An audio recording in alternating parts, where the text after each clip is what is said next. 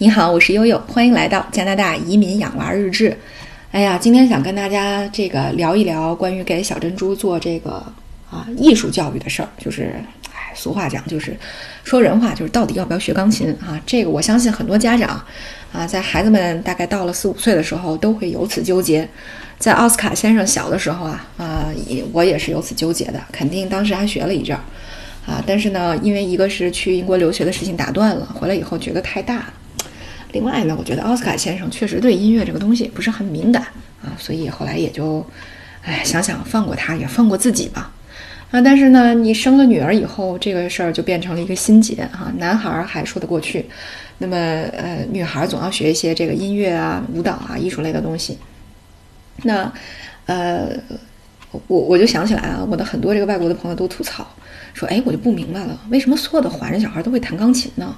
我说也不是哈，你看我就不会啊。当然我是个八零后、九零后，我觉得啊，可可能这个钢琴的普及面真的是很大啊。我也没有做过调研啊，我在网上没有也没有查到特别详实的数据。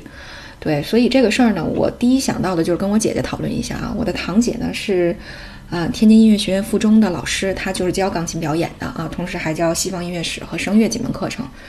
呃，所以他是我们家的专业人士啊。以前呢，就是，呃，就是我我有时候去他家里啊，他在帮这个天津的那个钢琴考级，就是做一些这个考试准备的时候，啊，我还帮他抄过准考证什么之类的。所以，呃，首先就得问我姐姐哈，关于这个艺术教育的事儿。对，然后我姐就说，她说，哎，我觉得你可以试试啊。我说，拜托你不要把跟所有家长说的话说给我听，你就评估一下小珍珠同学到底有没有这个。这个天分啊，能不能学？他说你这个这么问我，我也没法回答你。首先，珍珠没弹过，你怎么知道他不能呢？对吧？所以那第一个问题就是说，你你要不要给他机会？二一个呢，就是如果你学音乐的话，你要不要学钢琴，还是学别的，还是学弦乐？那我就说，那好吧。那其实，呃，对于 HR 来说啊，提问是讲技巧的，嗯。所以下一个问题就是，那姐，你给你们家朵朵是怎么规划的呀？啊，因为朵朵比。珍珠啊，也不是也是珍珠的小姐姐嘛，比珍珠大个两岁左右啊。那我姐就说，嗯，朵朵这个情况呢，就是在家里我给她自己进行钢琴教育吧，我发现这个效率真的不行，她完全不听我说什么，所以还得送出去。我就想呢，给她学个几年的钢琴之后呢，给她转成这个啊中提琴吧。我说为什么要这样做呢？她说你看哈。这个呢，我就要换到你们 HR 的角度上来讲这个事儿了。啊，我说我去，咱俩这个交换角色，瞬间穿越嘛，这人格分裂的都很完整。然后后来我姐说，那可不，你看是这样哈，我她说我考虑这个学音乐的事儿，我也是从这个呃这个职业生涯来考虑。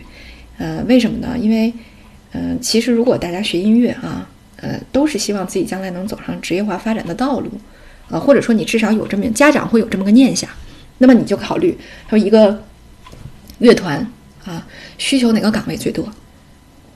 对吧？那肯定还是弦乐最多吧。你钢琴你一个乐团只需要一架啊，这个人从进来啊，比如二十多岁，一直到他退休六十多岁，都是这一架钢琴啊，顶多两架，加合成器三架，是吧？那他说，你说那小提和中提得有多少把呀？是不是得有很多很多岗位会出来呢？啊，就小提琴学的多，那中提琴不多吧？大提琴也不多吧？所以实际上呢，中提琴、大提琴啊。呃是一个比较缺少的门类。他说：“我觉得你可以把珍珠呢往这个方向推推。”所以，我们家朵朵呢，呃，学完了钢琴之后，不是往中提转，就是往大提转啊。当然，我觉得那个大提啊，可能对小姑娘来说，呃，更优雅啊。他说：“我也在考虑这个，到底是我每天给她背着那个大提琴，这个这个苦要不要吃呢？还是说让孩子看起来更优雅啊？这两点哪个重要？”我说：“好吧。”呃，那既然这样的话呢，我说，那我就先让这个小珍珠学学试试吧。啊，这第一步的这个这个方向问题解决了，那第二步就是，啊，要做实验了啊。大家也知道，悠悠无论是移民还是干嘛都要做实验，所以我实验什么呢？那我就先踩点儿呗啊。万锦这边啊，学钢琴多少钱？跟谁学钢琴啊？还有没有什么其他的选择？首先学钢琴多少钱？差不多这边的价位是一个小时啊，五十到六十。呃，加币，呃，这样的这么一个一个一个价格收费哈。那么，嗯，跟谁学呢？就是这边的钢琴老师啊，我们华人愿意找的，一般都是俄罗斯的钢琴老师比较多一点啊，所以基本上大家都选离自己住的比较近的、比较方便的这个钢琴老师，或者呢是在一些华人开办的这种钢琴学校啊进行这个艺术学习。呃，对。那么另外就是有没有其他的选择啊？悠悠正在踩点的过程当中呢，结果就，嗯，大家还记不记得我在最开始做的时候有一期讲万锦开放日的时候，呃，陪我的妹夫啊去这个。呃，这个雷明顿艺术中心这个大楼里面，在三层正好有一个约克大学的实验室，叫 Y Space。然后当时开放式开放日的时候呢，就有这么一个这个这个有点像约克大学的一个孵化基地，就有这个这个孵化基地的开放日。所以呢，我就带我妹夫去了那个地方参观。但是我们说句实话，我们也不太懂他们的这个啊高科技啊，什么分子水平的，呃，这个人工智能啊，这个对于我来说太遥远了。所以呢，他就自己去自己去了。那么出了电梯门之后呢，左手边是孵化器，右手边呢就出现了一个叫雅马哈 Music School 的地方啊，音乐学校，雅马哈音乐学校。哎呀，人头攒动啊，人声鼎沸。哎，我说这个热闹是悠悠爱凑的哈，悠悠说那进去看看这是什么音乐学校啊，就进去一问。哎，结果真没想到，就在前台遇到自己老乡了，也是天津的。结果呢，人家也在这个天津音乐学院读书啊。跟我姐姐呢，我们两个之间，如果通过我姐姐和她的同事啊，大概通过两个人，我们就能互相认识了。哎，这么一聊呢，觉得哎还挺有意思。他就给我介绍了一下这个。雅马哈音乐学校的这个教育理念啊，主要是从四岁开始啊，三四岁你就可以选择他这边的音乐教育了。正好呢，有一个班儿马上要开，就是小珍珠的这个年龄段。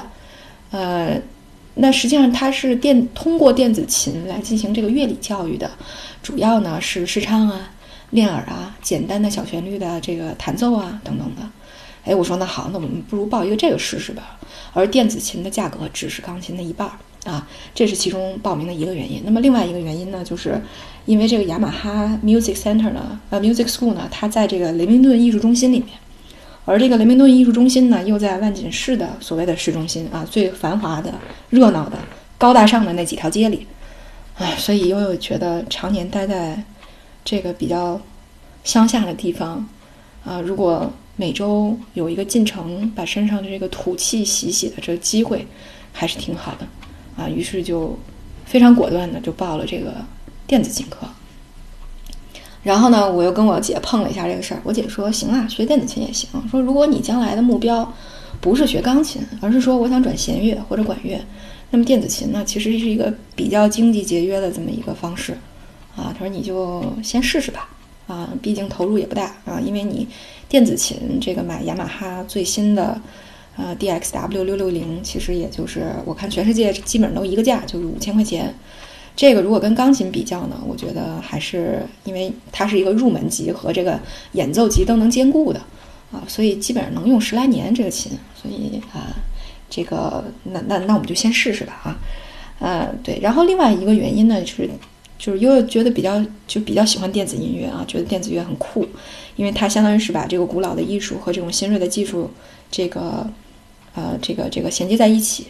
那原来悠悠在这个我们一个国家事业单位工作的时候呢，我是管工会，然后在管工会的时候又利用了职务之便啊，成立了一个电子乐团。我们有电子钢琴、电子吹管、电鼓、电吉他、电贝斯啊。然后这个每年年会的时候啊，我的电子乐团还可以在年会上做一个表演啊，还在我们系统内做一个巡回表演，真的是很拉风、很酷的一件事儿。啊，所以呢，有的时候，这个有的家长会问哈，说，呃，问大洋说，比如说我想申请一个私校啊，加拿大这边的顶级私校，那我这个这个艺术得学什么样的门类？这个看起来这个比较就是不那么就是比较冷门，然后从而这个竞争力就比较比较好一点。呃，这是一个挺有意思的话题。呃，为什么呢？因为，嗯，就是大洋在这方面还是蛮专业的。为什么这么说呢？因为他以前在。呃，国内做招生的时候做了很多年的这个这个艺术生的这个招考啊，每年做艺术生招考，然后呢，每年都去监考这个这个艺术考试，然后他每年都跟我吐槽，因为这艺术生考试吧，往往都安排在寒假啊，叫冬令营，这个艺术艺术这个这个冬令营进行这个呃测试。你呢年景好的时候啊，你幸运的时候被分到一个舞蹈组啊，可能看看这个小胖姑娘顶碗。啊，看看各种顶碗舞，每天摔碎若干个碗，哈，你还可以在旁边拾个乐，觉得挺好玩。那有的时候不巧呢，你就在这个春节前后被分到了二胡组，啊，分到二胡组就比较可怜了。那你就本来挺好的年景，就得听一天二泉音乐啊，非常郁闷。所以他在这个艺术这块呢，就是，嗯，呃，有有一些自己的看法。他就觉得说，就包括跟加拿大这边的同行交流以后呢，呃，你比如说像键盘类的哈，就就是像啊爵士钢琴啊，就爵士乐呀，或者是呃合成器呀。就这些呃小就是冷僻一点的，呃这个乐器确实还是，呃比如说某某一个大学突然空出来一个合成器的位置，那可能你的竞争力就会提升一些。那么同样也是这样，就是在我自己的这个这个呃遇到的朋友里面啊，其实有这个所谓的钢琴十级的人并不少。呃，我有很多朋友都有电子琴十级，大概得有个三五十个人，我感觉。但是好像对自己的声学有价值的，啊，就出现过一例，啊，就是我有一个朋友，就是当时也是我们那个英国的奖学金，我后一届的小学妹，呃，然后我从英国回来的时候，他正正好在申请啊，然后他当时申请的就是英国的啊最牛掰大学啊，当时悠悠想去读博的那个学校，对，然后他在。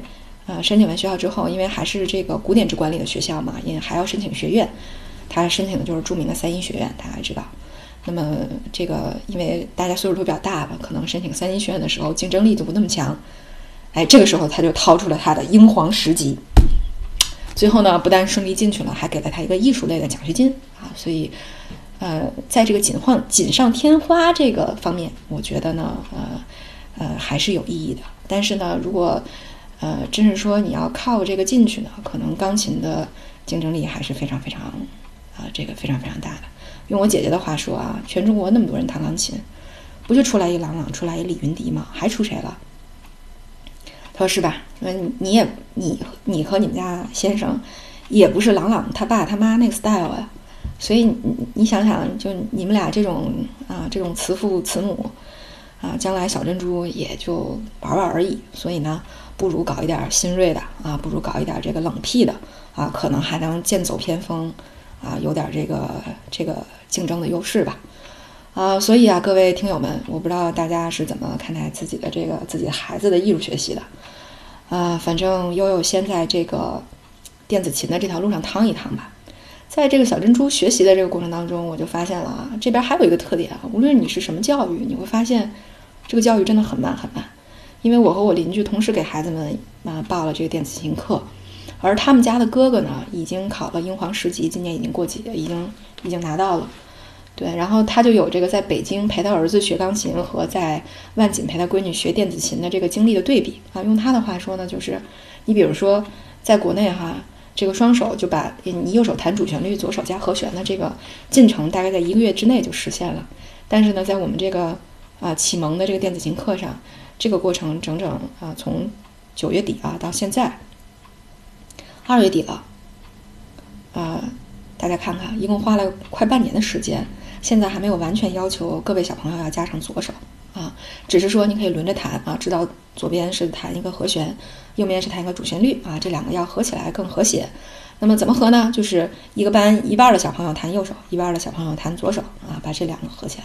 所以还没有让每一个小朋友都去合左手，所以这边的呃艺术教育呢，也体现了它整体这边的这种兴趣班的一个特点，就是它以这个呃启蒙为主，那启蒙是非常非常慢的，以兴趣为主导的，不要去逼孩子的这种启蒙为主导的啊，为风格的，为特点的啊，所以和国内还是完全不一样，对吧？用我姐的话说，你要是教了他一年，教了他两年，没有个证，家长能放过你吗？能轻易放过你吗？能认可你吗？啊，所以啊，感觉这个两边的节奏确实不太一样，所以悠悠还在摸索啊，悠悠和悠悠的姐姐还在对比啊，每周呢也会给我姐做一次汇报演出啊，让他进行一些指点什么的啊，所以这个后续呢，如果有听友感兴趣的，我们可以这个通过评论的形式啊，或者加加这个私信的形式多多交多多交流。哎，这个悠悠也是这个刚刚。嗯，开始对小朋友啊，特别是小珍珠进行这艺术教育啊，在这条路上还属于两眼一抹黑啊，也期待各位朋友的这个这个给一些宝贵的意见。好，那今天就到这里。